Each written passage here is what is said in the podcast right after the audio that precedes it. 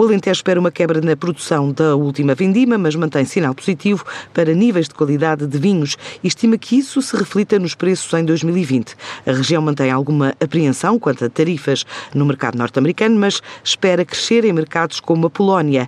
É um retrato dos últimos dados que indicam um valor recorde de vendas nos rosés e brancos, um crescimento de vendas na ordem dos 3,8%, o que se traduz em cerca de 117,4 milhões de garrafas, como adianta a TSF Francisco Mateus, o presidente da CVR Alentejo. Este crescimento tem aqui uma, uma explicação que, é, é, que tem a ver um bocadinho com a disponibilidade de vinho que os produtores do, do Alentejo têm, que foi o facto de, eh, na vindima de 2018, ter havido um aumento na produção. E, portanto, ao longo do ano 2019, havia uma disponibilidade de vinho maior e isso, obviamente, que permitiu que os produtores conseguissem pôr, pôr margem no mercado. E nós aqui temos que ter em conta que nos três anos anteriores, a vindima de 17, 16 e 15, o Alentejo tinha tido quebras sucessivas na produção. E nós, de facto, o que verificámos é que houve um, uns bons níveis de crescimento no, no branco e no rosé. Foi um recorde dos cinco anos mais recentes. Verificámos foi, de facto, foi, foi, um, ano, foi um ano marcante para, para os vinhos brancos e, e rosés em termos de vendas, que atingiram, atingiram o, a quantidade, uma quantidade que nunca tínhamos tido no passado. Mas no global foi, foi um ano positivo em termos de, de quantidades.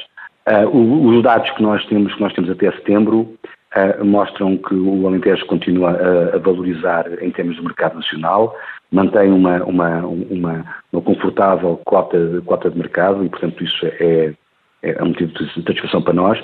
Na exportação, no global, sentimos muito a quebra nas exportações para, para Angola, é um fenómeno que nós já, já vemos há dois ou três anos desta parte e a quebra grande que nós tivemos para Angola acabou por fazer com que, isto data até setembro, que as exportações até, até setembro tivessem, tivessem a cair. Mas se tirarmos, se excluirmos os dados da exportação, tirando Angola, as exportações até subiram.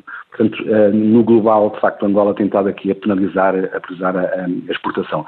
Nos outros países, eh, países importantes para nós, o, o Brasil a informação mais rápida que nós temos, que é uma informação interna, mostra-nos um crescimento para 2019 que andará entre os 10% e os 15%, e isso é, é um bom sinal. Uh, os Estados Unidos, que também é outro, outro, outro importante país para nós, ficarão talvez um bocadinho abaixo do ano passado, mas com uma ligeira, uh, um ligeiro aumento do valor, e portanto isso significa também mais preço no mercado norte-americano.